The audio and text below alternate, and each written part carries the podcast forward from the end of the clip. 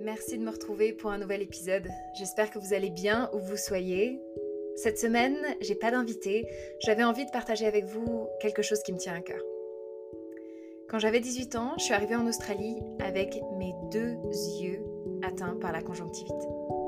J'avais 42 fièvres et je pouvais à peine marcher sans m'évanouir. À l'hôtel dans lequel je restais, j'ai dit au réceptionniste que j'avais besoin soit d'une navette qu'on m'amène à l'hôpital, soit d'une ambulance. Il m'a dit qu'il n'y avait ni navette et que l'ambulance me coûterait beaucoup trop cher. Il m'a juste indiqué un bus et c'était tout.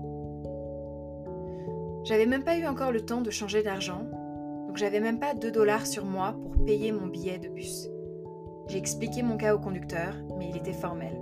Pas d'argent, pas de ticket, pas de ticket, pas de bus. C'est là qu'une personne à l'autre bout de la file m'a tendu 2 dollars.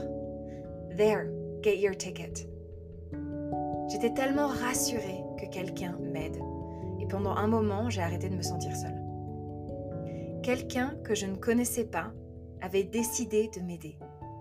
À des kilomètres de la maison, un inconnu s'était soucié de moi. Il n'y a rien de plus fort que l'aide d'un inconnu. Mes aventures m'ont appris quelque chose d'important de considérer les gens qui sont autour de moi comme ma propre famille.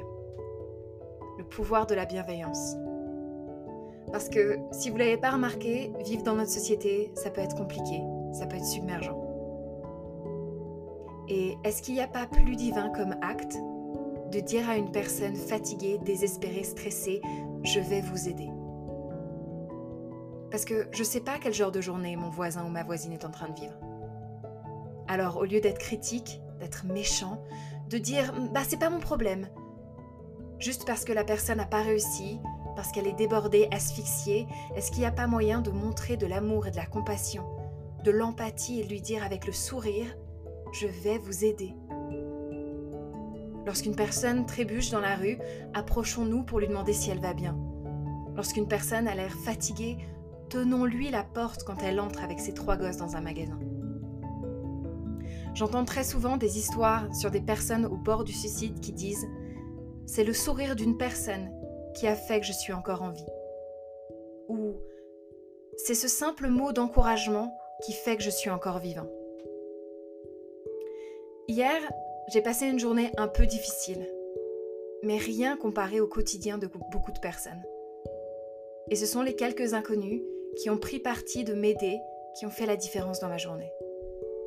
C'était simple, il n'y avait rien d'extravagant, mais putain, qu'est-ce que ça fait du bien de se sentir épaulé. Alors merci. Ça me donne encore plus envie de vous aider. Ceci est donc une invitation de faire la différence aujourd'hui dans la vie de quelqu'un. De vous lever pour laisser la place à mamie dans le bus. De tenir la porte, de sourire, d'être attentif, là où vous pouvez être utile. Car c'est en aidant reçoit doublement. Et si vous passez un moment un peu difficile dans votre vie, laissez-moi vous dire que je sais que vous faites de votre mieux. Je sais que toute votre vie, vous n'avez fait que ça, faire de votre mieux. Alors relâchez les épaules, desserrez la mâchoire et regardez le ciel pendant un moment. Regardez la nature autour de vous s'il y en a. Profitez des choses simples de la vie vous soyez, je vous souhaite une très belle journée, une très belle soirée. Je vous souhaite de mettre les problèmes de côté pendant un moment et de réellement profiter du moment présent.